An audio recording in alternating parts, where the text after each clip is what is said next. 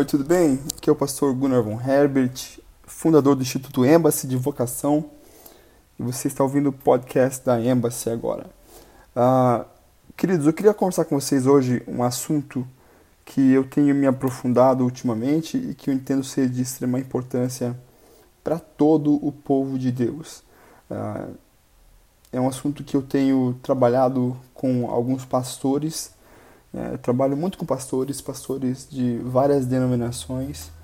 Ah, graças a Deus nós temos uma abertura muito grande com pastores sem exceção de, de denominação e trabalhamos com eles algo que ultimamente eu entendo ser algo muito, muito importante mesmo para a igreja, uh, para o mundo todo, pois eu entendo que a igreja ela tem a solução para o mundo, seja lá em qual for a instância. Né? Então, uh, o assunto que eu gostaria de falar com vocês hoje, ele é chamado de interdependência. Essa palavra complicada que talvez você ainda não ouviu, ela significa que tudo aquilo, de uma maneira muito simples, né? tudo aquilo que eu faço, ele afeta todas as pessoas em minha volta de alguma maneira. E tudo aquilo que as pessoas fazem de alguma forma, elas me afetam de alguma maneira. Ou seja, nós somos nem dependentes nem independentes uns dos outros, nós somos interdependentes. Né? Quando a gente olha para o corpo humano, a gente vê que a mão ela é interdependente dos olhos, por exemplo. Okay? Então, aquilo que a mão toca é aquilo que o olho, o que o olho vê e recebe um comando do cérebro para que ela toque ou pegue. Né? Quando isso não acontece, o tato ele faz o papel do, dos olhos, né? para uma pessoa que é deficiente visual, por exemplo. Mas aí outras partes do corpo são interdependentes ah, da mão. Né? Ah, todo o nosso corpo é dependente uma parte da outra.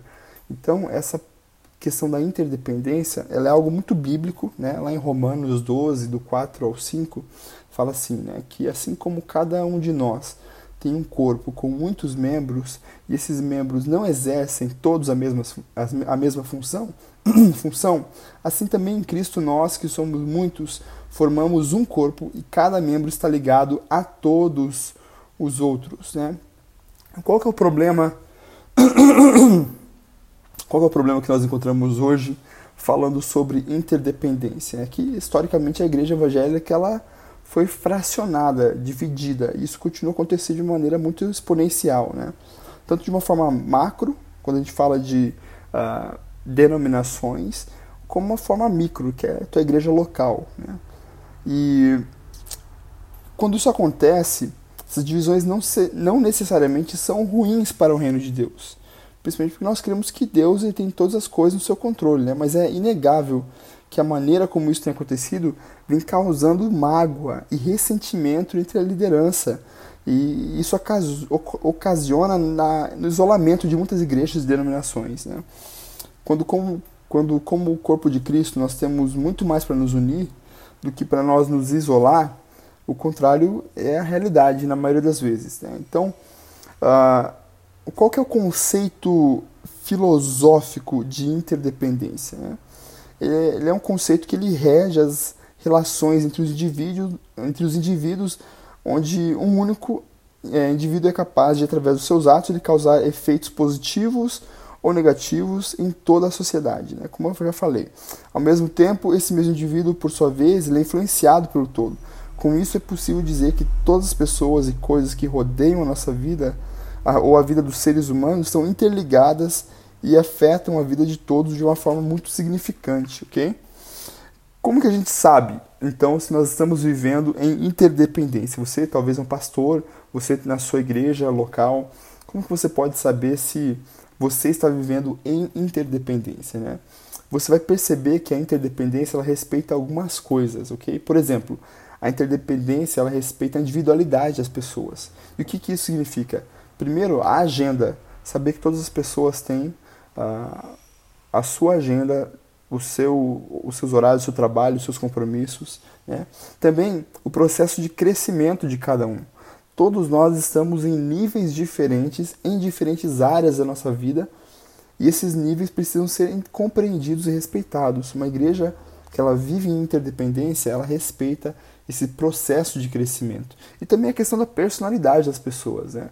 Essas diferenças são muito importantes para serem respeitadas. Outra coisa que a interdependência respeita é os talentos. Né? Uma igreja interdependente ela ajuda o indivíduo a crescer dentro daquilo que ele sabe fazer melhor. Entende? Ele não enxerga todas as pessoas no mesmo pacote. Não é? é eu sou grande defensor da igreja que trabalha com pequenos grupos. Algumas pessoas chamam isso de célula. É, existem é, outros nomes para isso, mas eu sou um grande defensor dessa questão dos pequenos grupos. Né? Mas uma, um problema que eu vejo em muitas igrejas que trabalham em célula, ou seja, é o único programa da igreja são as células, é que elas enxergam todo mundo às vezes pelo mesmo pacote, né? Então todo mundo, o máximo que você pode ser é um líder de célula e você precisa ser muito feliz com isso, independente se você nasceu para fazer outras coisas, você tem outros talentos, né? Então não estou questionando aqui o fato de que todos nós fomos chamados para propagar o evangelho, para discipular pessoas. Né? Agora você estar dentro de um sistema, dentro de um programa, é uma outra conversa, ok? E também, uma igreja que vive em interdependência, ela respeita o chamado específico das pessoas e das instituições. Ou seja, não é porque uma igreja ela tem uma placa diferente da sua que ela, por ser cristã, ela tem que ser cristã na, da maneira como você entende ser cristão. Claro que existem princípios bíblicos que são essenciais para nós que somos cristãos. Né? Nós cremos em Jesus Cristo como sendo Filho de Deus, nosso Salvador.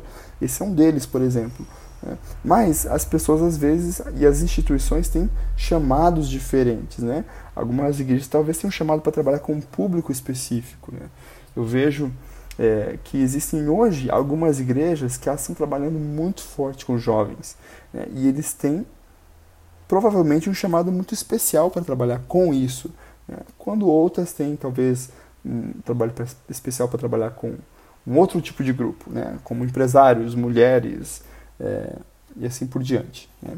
O que mais que a igreja interdependente ela faz? Ela compreende que as atitudes positivas ou negativas dos mesmos elas podem afetar o corpo como um todo. Então ela sabe que ela faz parte de um corpo, o corpo de Deus, né? E ela respeita, entende isso.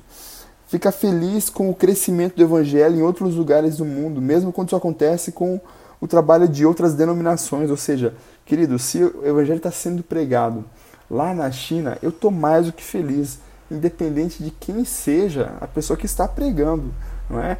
Ah, assim como na África ou qualquer outro lugar do mundo, na Ásia, ah, na, na Europa hoje, tem uma necessidade muito grande de missionários e o que eu mais quero é ver o evangelho sendo pregado lá, independente de qual for a placa que está sendo usada para que isso aconteça.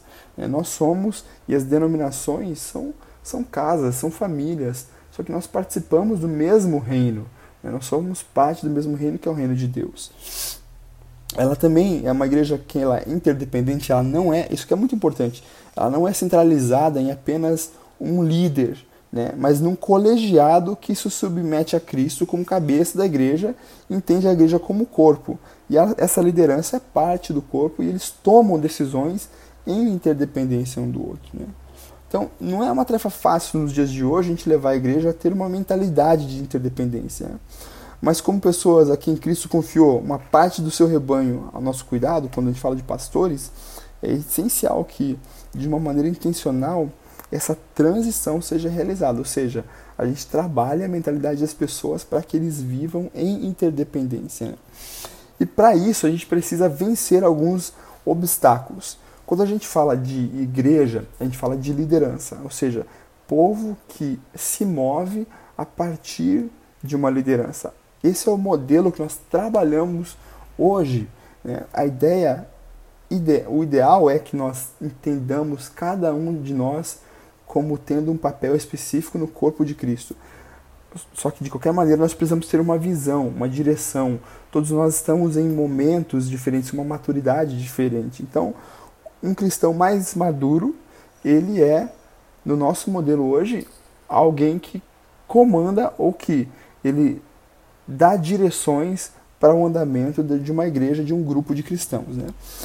Então nós dependemos que esses líderes, que esses pastores, bispos, apóstolos, seja lá qual for a, a credencial dessa pessoa, que ele entenda que existe a necessidade e a grande necessidade de ele se unir com outros pastores também em interdependência. Só que a gente tem alguns obstáculos para que isso aconteça. Né? Por exemplo, uma palavra chamada denominacionalismo, ou seja, eu sou da Assembleia de Deus, não me meto com você que é da Batista, ou eu sou da Igreja do Evangelho Quadrangular e você que é da Presbiteriana, nós não nos bicamos. Ou seja lá qual for a, a denominação, você defende essa denominação como uma bandeira que ela está acima ou competindo com outras igrejas que têm a mesma finalidade, têm a mesma função, que são outras famílias simplesmente. Né? Então a questão da denominação é uma, uma barreira que precisa ser vencida e nós precisamos lutar para que isso aconteça. Toda e qualquer mudança ela começa por nós. Então talvez você pastor que está me ouvindo hoje lute para que isso saia da mentalidade do povo que você apacenta. Né? Outra questão que é perigosa é a religiosidade.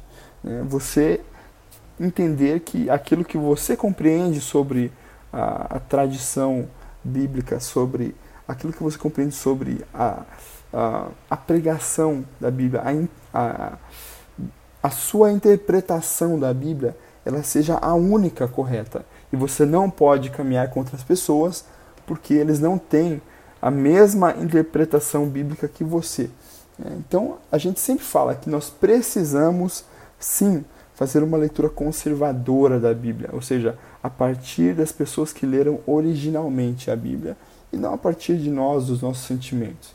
É, fazer uma leitura conservadora é uma maneira que você tem de errar menos né, quando você lê e interpreta a Bíblia. Agora, a religiosidade ela é um grande inimigo da interdependência. Né? Outro grande problema é o ego da liderança.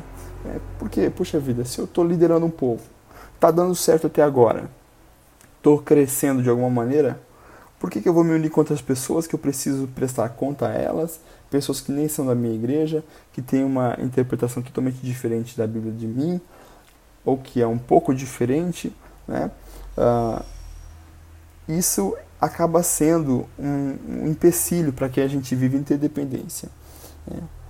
Também existem outras, outros obstáculos para que a gente viva então essa interdependência. Por exemplo, os interesses pessoais. Né? Talvez você tenha lá alguma coisa sobre administração é, que você não quer abrir mão, que você é, entende como ser o correto e você não quer compartilhar isso com as pessoas, com outros cristãos que está, como eu disse, um grande problema que a gente tem é o já está funcionando bem dessa maneira. Né? Tem uma frase que fala que o inimigo do bom, do, o inimigo do ótimo é o bom. Ah, tá, tudo bom, tudo bem dessa maneira, então não tem problema nenhum. Eu não quero o ótimo. Você deixa de atingir níveis maiores simplesmente porque você está confortável, está num lugar bom. Então, interesses pessoais são também um inimigo. Mais problemas aqui, ó, o nacionalismo. O que, que é isso? você entender que o Brasil que é o lugar. Né? Você não, não quer se misturar com pessoas de outros povos, de outras nações. O medo, talvez você sofreu tanta você sofreu tanta decepção na sua vida, você sofreu tantos problemas quando você tentou se aproximar de alguém como um líder que você decidiu se isolar você, você decidiu não se aproximar de outras pessoas, outros cristãos de, que pensam diferente de você, que talvez são um pouco diferente de você, e o medo acaba sendo um grande empecilho. Também temos o orgulho, o pecado, a cultura humana e uma série de outros empecilhos para que a gente viva em interdependência. Então, qual que é a nossa, nossa proposta hoje? Que você talvez reflita, né? Qual que é o maior inimigo hoje para que você viva a interdependência na sua realidade, né? tanto individual como na sua própria igreja. Quando você vê dentro de você quais desses medos que nós mencionamos aqui são algo é algo essencial que está te impedindo de você viver em interdependência. Ou seja, o que, que nós queremos dizer com interdependência? É você enxergar todas as pessoas que se professam cristãos como irmãos seus, como pessoas que estão procurando se aproximar de Deus, como você está. Mas você talvez teve uma revelação, talvez você teve um, uma luz diferente do que essas pessoas, o teu processo talvez esteja mais adiantado do que a delas. Então, nós entendemos que precisamos, queridos, viver em interdependência. Né? A, a igreja ela tem se dividido e ela não é algo não é algo novo, não é algo que aconteceu a partir de pouco tempo atrás, né? A gente vê lá na história de Estevão, quando ele foi morto, que lá em Atos 11, 19, que os cristãos, por causa da perseguição que ocasionou depois da morte de Estevão, eles foram para outras regiões, eles se espalharam. A primeira divisão da igreja cristã ocorreu a partir desse fato. Os cristãos eles estavam reunidos em Jerusalém. Lá era a concentração desses cristãos. Mas a partir da morte de Estevão, eles foram espalhados. Né? Ah, o próprio apóstolo Paulo, lá é, em Atos 15, 39, nós temos o relato que Paulo se separou de Barnabé. Né? Eles tiveram uma discussão tão grande que ocasionou em um ir para cada lado. Né? Então eles foram incapazes de entrarem em um acordo e decidiram irem para lugares diferentes. Então a, a gente entende que isso acontece, já não é de hoje, é de muito tempo atrás. Né? Agora, como eu falei, nem sempre isso é negativo. Nós vamos ver alguns exemplos de que isso foi muito positivo. Né? Ah, por exemplo, a gente teve o concílio de Éfeso, lá em 431 depois de Cristo. Né? Foi a primeira ruptura no cristianismo grande, ou seja, causada por uma razão teológica. Né? Essa divisão ela nasceu um movimento chamado Nestorianismo, né? que considera que Cristo é, ser radicalmente separado em duas naturezas, uma divina e uma humana, e essas, essas naturezas elas são completas ambas, de modo que elas é, conformam dois entes independentes, né? Então seria como se fosse Deus ah, carnal, o, o homem carnal e o Deus espiritual formado em Jesus como duas pessoas diferentes, né? É, então a partir dessa teologia houve uma ruptura né, do cristianismo. Né? A segunda ruptura que teve é, foi numa coisa chamada um concílio da Calcedônia, em 451 depois de Cristo. É, surgiu essa segunda ruptura no cristianismo. E dessa divisão nasceu um movimento chamado monofisismo, que considera que Jesus só está presente na natureza divina e não na humana.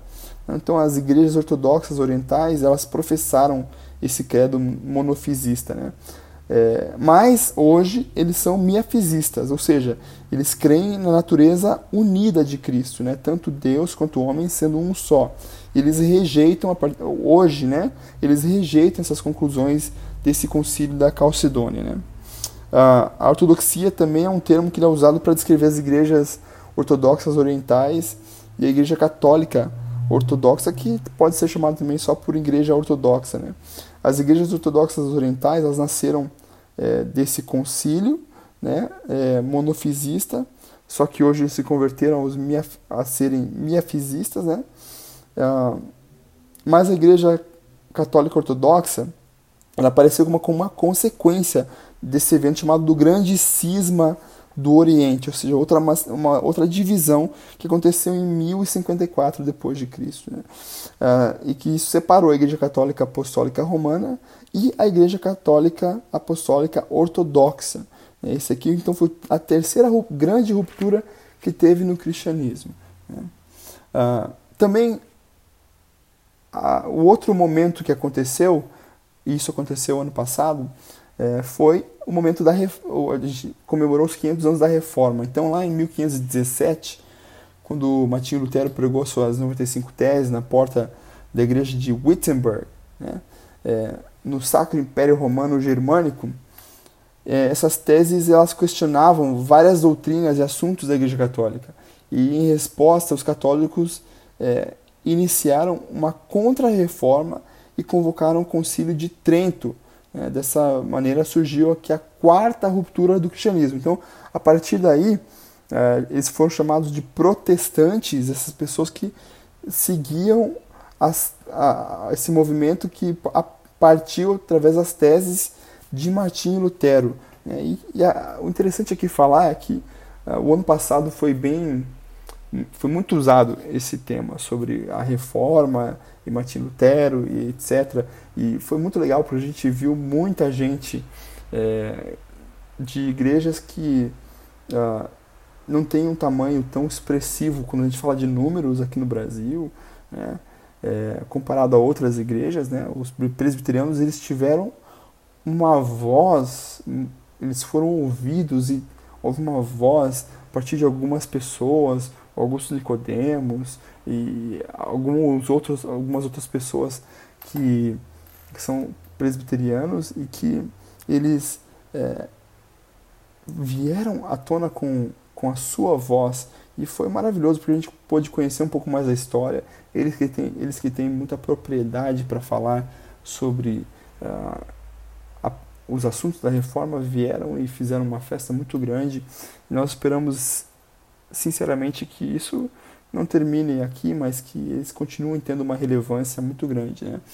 O que aconteceu a partir do momento da reforma? Né? É, alguns grupos saíram desse movimento protestante. Né? É, primeiro foi o protestantismo conservador histórico, disso vem os luteranos, vem os calvinistas, né, os reformados, os presbiterianos e congregacionais, vieram também os anglicanos, fazendo parte desse protestantismo conservador histórico. Né? Esses anglicanos também são conhecidos como episcopais.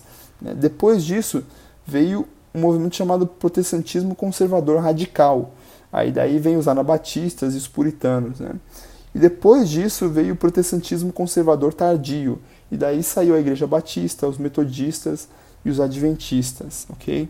Ah, então a gente vê que nós falamos de alguns movimentos que aconteceram de rupturas da igreja, que uma vez foi um só, mas nós começamos a nos denominar de uma maneira diferente, né? É, mas não eram muitas igrejas até então. Né? É, tem um livro muito legal chamado A Igreja Sinfônica, e são vários autores, e um desses autores, um, um cara chamado Igor Miguel, ele fala é, que a explosão denominacional evangélica não foi tanto o resultado da reforma em si, mas foi de um outro movimento ainda um tanto desconhecido para muitos cristãos brasileiros, por muitos cristãos brasileiros, né? Um, o chamado segundo grande despertamento americano, que ocorreu lá entre 1790 e 1840. Então, eu sei que a gente está falando bastante de história aqui, mas a ideia é que a gente tenha um contexto para entender a importância da interdependência. E se nós falamos de interdependência é porque nós não estamos vivendo interdependência. Né? Então, como anteriormente descrito sobre o protestantismo pentecostal, esse grupo ele é mais conhecido como cristãos evangélicos. Né? É, os conservadores são simplesmente denominados protestantes. Então, sobre essa designação, os pentecostais são diversos grupos é, que comum enfatizam a presença do Espírito Santo, a presença do Espírito Santo e as suas manifestações carismáticas nos cultos. Né? Então, aí a gente teve três grandes ondas pentecostais. Né? A primeira foi realmente a onda que a gente chama de pentecostais, ok? E daí são igrejas que saíram foi a Assembleia de Deus, por exemplo, que talvez seja a maior delas, né? E deixa eu só retificar algo aqui. E na realidade eu, eu quero estressar, eu quero esforçar algo aqui, uh, enfatizar algo. Que eu me considero uma pessoa que sou pentecostal, que eu nasci nesse movimento pentecostal. Eu vim da Igreja Assembleia de Deus. E eu creio no poder do Espírito Santo. Né? Então, aqui a gente não está falando contra as igrejas pentecostais, nós estamos falando historicamente da onde que saíram todas essas denominações. Né? E depois desse, dessa primeira onda, que veio os pentecostais, veio uma segunda onda, que é o que a gente chama lá dos deuteropentecostais. A igreja quadrangular por exemplo, ela saiu desse movimento, dessa segunda onda. E aí essa terceira onda veio os neopentecostais. Então, dentro desses três grupos, saiu uma infinidade de denominações que surgiram baseados em pontos é, bem liberais da, interpretação, bíblica. Né? E muitas vezes essa separação aconteceu por uma disputa de poder é, político dentro da própria de influência né, dentro da própria denominação. Né? Então, é, essa é um pouquinho da história da, do, da, da separação, da divisão, ou nós podemos chamar até da multiplicação que ocorreu por causa é, dos movimentos históricos, tá bom? Então, o que, que a gente tem que entender? Que isso já aconteceu. E se isso já aconteceu, não dá nada, a gente não pode fazer nada quanto, quanto ao passado. Mas nós precisamos buscar um consenso na nossa caminhada. E a partir daí, nós é, lemos lá em Amós 3 e 3, é o grande versículo que ele fala sobre nós caminharmos juntos. Ele fala o seguinte: porventura, andarão dois juntos se não estiverem de acordo? Né? Então, qual é o contexto histórico desse versículo? Primeiro que é uma acusação feita pelo profeta Amós, é, com, no, no, início do, do, do, livro do profeta Amós, ele fala contra os vizinhos de Israel. Né? E em seguida ele fala principalmente contra o reino do norte e o seu rei, um rei chamado Jeroboão II. Né? Ele era um líder que ele teve muito sucesso militar, né? teve muitas conquistas, mas o seu reino foi marcado por injustiça social e por idolatria. Então, no capítulo 3, que ele inicia como uma poesia, o Amós está avisando sobre as consequências que o pecado do povo de Israel sofreria caso não se arrependesse. E aí no versículo 13 ele fala assim: Porventura andarão dois juntos se não estiverem de acordo? Ou seja, como Deus poderia ser o Deus de Israel se eles não estivessem de acordo com as suas leis? Né? É, e esse é um princípio que ele continua atual até hoje. Deus fez acusações contra os vizinhos de Israel que o cercavam, mostrando que as consequências que sofrem aqueles que praticam a iniquidade são grandes. É, talvez dessa maneira o coração dos israelitas se convertesse. Mas o que aconteceu foi ao contrário. Né? É, e daí então Deus foi muito mais duro ainda com as acusações contra Israel, pois eles eram povo de Deus e estavam idolatrando falsos deuses é, como uma nação e ignorando toda a necessidade dos pobres. Né? Então, é, como que a gente pode caminhar junto? Quando a gente olha essa realidade e nós vemos a luz da Bíblia, né? nós vemos a luz daquilo que, é, que a história nos conta e que foi a oração de Jesus para que nós fôssemos um, né? Qual é a nossa resposta quanto a isso? O que, que nós faremos é, hoje? Porque a única coisa que nós podemos fazer é algo sobre o hoje. Tudo bem que até esse momento, presente momento, as igrejas decidiram cada um seguir para o seu lado, cada um seguir a sua doutrina, cada um se relacionar com as pessoas que eles consideravam da mesma denominação. Aí tem aquela brincadeirinha que chama um de primo, chama outro de irmão, mas na realidade nós somos um. Né? É essa a necessidade que nós temos de compreender. Né? Então, fazendo o estudo, eu entendi que a interdependência ela funciona é, da seguinte maneira. Né? O que é a dependência? Existem da interdependência existem duas variações dessa palavra e eu quero trabalhar com vocês um pouquinho essas variações. A primeira delas é a dependência. O que é a dependência? É o estado onde o indivíduo ele não consegue se desligar do outro, seja isso uma pessoa ou organização, ou até um hábito. Ele precisa do outro para se definir, para viver. Ele não consegue tomar atitude sem autorização ou acompanhamento. A dependência é saudável quando a gente olha de uma, perspectiva de vulnerabilidade, né? como por exemplo um bebê ele precisa da sua mãe, da sua proteção, mas ele torna-se prejudicial para ambos, é, se no tempo correto não é cortado, né? É, quando o vulnerável atinge, por exemplo, a maturidade. Eu quero que você grave bem essa palavra maturidade. Né? E o que, que é independência? Do lado oposto é a, é a desassociação de um ser em relação ao outro. É agir independente do outro. mesmo que isso venha ferir ou prejudicar o outro. É, no seu pior nível, o egoísmo, né? Onde a única coisa que importa é a vontade própria. E isso revela uma falsa percepção de maturidade. Então, você gravou essa palavra maturidade?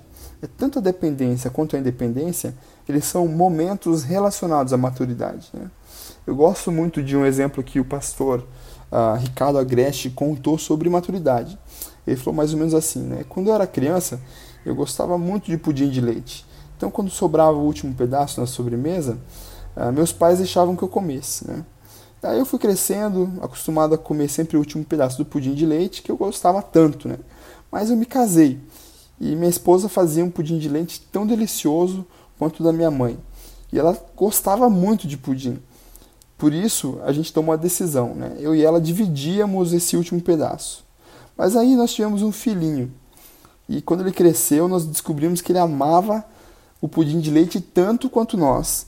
Eu descobri que a coisa então mais madura a se fazer era dar a ele esse último pedaço de pudim, assim como os meus pais fizeram comigo quando eu era criança. Né? É, então, dá-se a entender que quanto mais se serve em amor, mais maduro eu sou. Quando posso tomar decisões de auto sacrifício é, em um ato de amor ao próximo, estou atingindo ou estou agindo de uma maneira madura. Né? É, lá em Efésios 4 e 13 fala uma palavra muito linda. Fala o seguinte: até que todos cheguemos à unidade da fé e ao conhecimento do Filho de Deus, a homem perfeito, à medida da estatura completa de Cristo. Então, maturidade é nós nos parecermos com Cristo, certo? Então, maturidade é nós nos parecermos com Deus. E Deus, ele é amor, né? A expressão maior de amor que nós temos é que porque Deus amou o mundo de tal maneira que deu o seu Filho unigênito, para que todo aquele que nele crer não pereça, mas tenha a vida eterna. Né? Então, quanto mais nós agimos em amor, nós mais maduros somos. A questão sobre maturidade é que ela vem através de um processo. Né? Por isso nós devemos nos perguntar né? qual é o nível de maturidade que nós nos encontramos nas nossas vidas, quais são as dificuldades que nós encontramos é, para viver é, em amor, em autossacrifício. Né? Então, viver em interdependência é um sinal de uma igreja, de um cristão maduro. Né? Pois viver numa qualidade, numa comunidade, significa ter que muitas vezes fazer autossacrifício em amor ao próximo. Né? E quando a gente olha é, sobre para a palavra maturidade, nós é, vemos que existem os idosos que são pessoas que nós consideramos maduros, né? Então, o tempo, ele passa realmente para todos. Se tornar idoso, velho, não é uma escolha para ninguém, né? mas você amadurecer é simplesmente o resultado de boas escolhas durante a vida. Nós podemos dizer então que uma igreja madura, ela tem uma visão ampla do reino, da necessidade de nós termos interdependência, de participar uns com os outros, né? Uma igreja que ela é imatura, ela é ou dependente, seja ela de uma denominação, tradição ou de uma liderança, ou ela é independente, ou seja, ela pensa não precisar de ninguém. Ela ignora completamente a importância do trabalho feito por outros membros do corpo. Né? E aí você vê, poxa, mas Gunnar, eu conheço tantas igrejas, tanta igreja que ela é assim, tanta igreja que ela é independente, ou tanta igreja que ela é dependente. E eu vejo que essas igrejas, elas crescem, elas vivem e elas prosperam. Pois muito bem, aí nós precisamos entender o que, que significa você prosperar, crescer e você viver num âmbito terrestre e o que significa você prosperar, prosperar, crescer e você viver em um âmbito espiritual, ou seja, um ele é terreno, um ele é limitado, o outro o espiritual ele é eterno, que ele visa a, a eternidade. Então, apesar da gente estar acostumado né, com o modelo humano, né, tradicionalmente nós temos uma visão humanizada sobre esse assunto. Né? É, e a lei da semeadura ela nos garante isso. Se um ímpio fazer o que é correto para o seu negócio crescer, a probabilidade é que isso aconteça naturalmente. Né? É, mas você prosperar, crescer, você viver no conceito divino é um nível muito mais alto de excelência. Estamos falando de tesouros para a eternidade, então coisas que são incorruptíveis. Né? Então, o que é você prosperar, crescer e viver num conceito humano? Significa você acumular bens, fazer de tudo para você ser feliz, você lutar para conquistar dinheiro, sucesso, prestígio, você satisfazer as suas próprias vontades. E o centro disso tudo sempre é o eu, né? aquilo que me interessa. Você prosperar, crescer e viver no conceito do evangelho é totalmente diferente. Significa você morrer a cada dia para você mesmo, servir ao próximo, sofrer se necessário por amor a Cristo, acreditar que todo sacrifício realizado aqui na terra, ele será recompensado no céu pela eternidade. É juntar tesouros que o tempo, o ladrão, que a crise não poderão roubar.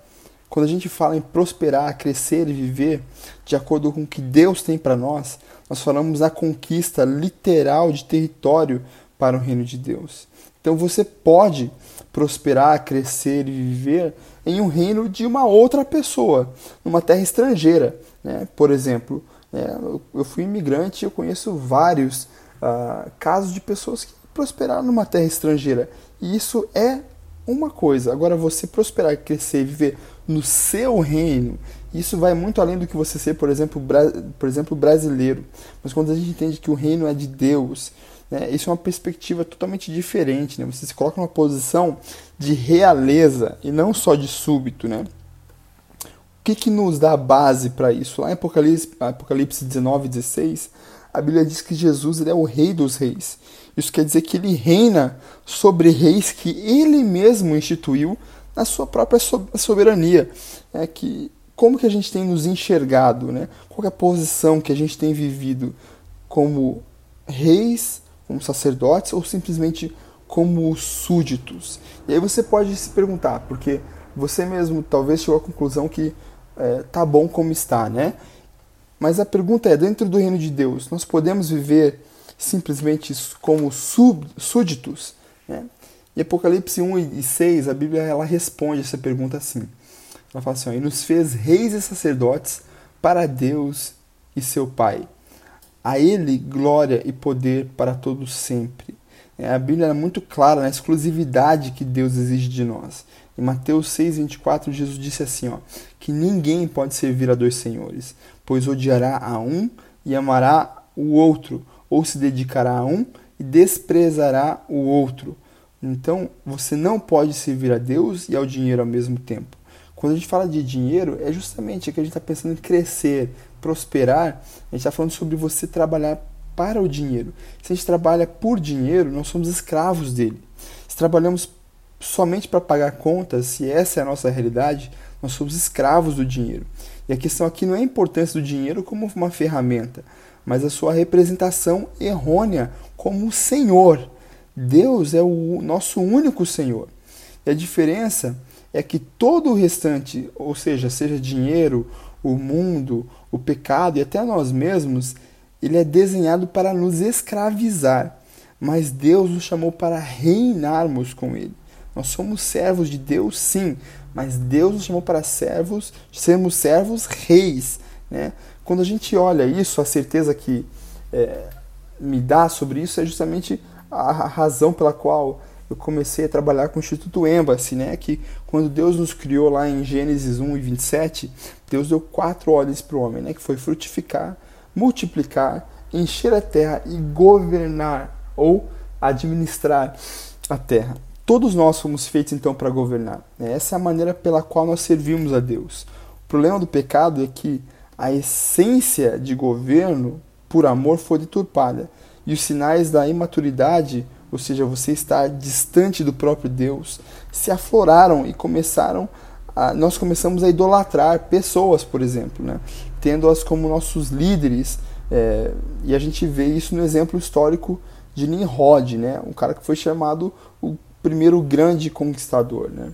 Então, a, a história de Nimrod, ela fala o seguinte, né? primeiro que esses inscritos rabínicos, que elas derivaram o nome Nimrod do verbo hebraico mahad, que significa rebelar, né? É, por que isso? Porque ele foi chamado de Nimrod porque ele incitou todo mundo a se rebelar contra Deus, né, contra a sua soberania. Por que, que ele fez isso? Né? É, porque houve toda aquela uh, situação da, da, da, da, grande enchente, do dilúvio, né? As águas se elevaram a um nível muito grande. É, a, o escritor fala que os maiores, as maiores montanhas foram cobertas na época, na região ali, né, do, do mundo em que eles viviam. E quando as águas abaixaram, Noé e sua família se multiplicaram novamente. Nimrod vem da linhagem de Noé. E a ideia era que ele se rebelou contra Deus porque ele disse que se Deus quisesse novamente fazer um dilúvio, eles construiriam uma torre que seria tão alta que tocaria os céus, ou seja, que nenhuma água, por mais profunda que fosse, fosse ela conseguiria submergir essa torre. Por isso ele teve uma, uh, uma aceitação tão grande do povo que o que eles queriam era casar-se, dar-se em casamento, é, e pecar e fazer na realidade o que eles bem entendiam de suas vidas. Né? E aí Deus permitiu uma divisão, ok? Isso foi é, algo muito positivo, porque Deus prefere a divisão do que uma união usurpada, né? quando a união ela é feita em torno da idolatria ou da rebelião. Em Babel, Deus preferiu dividir o povo, né? e às vezes na divisão que a gente ou é, vê que acontece em nosso redor, nós precisamos é, entender né? qual é a razão real dessa divisão. Será que Deus não está poupando algumas pessoas? Né? É, se está ocorrendo o pecado, se está ocorrendo algo que é, vai ao contrário daquilo que é, o Senhor Deus desejou para nós, aquilo que o Evangelho realmente prega.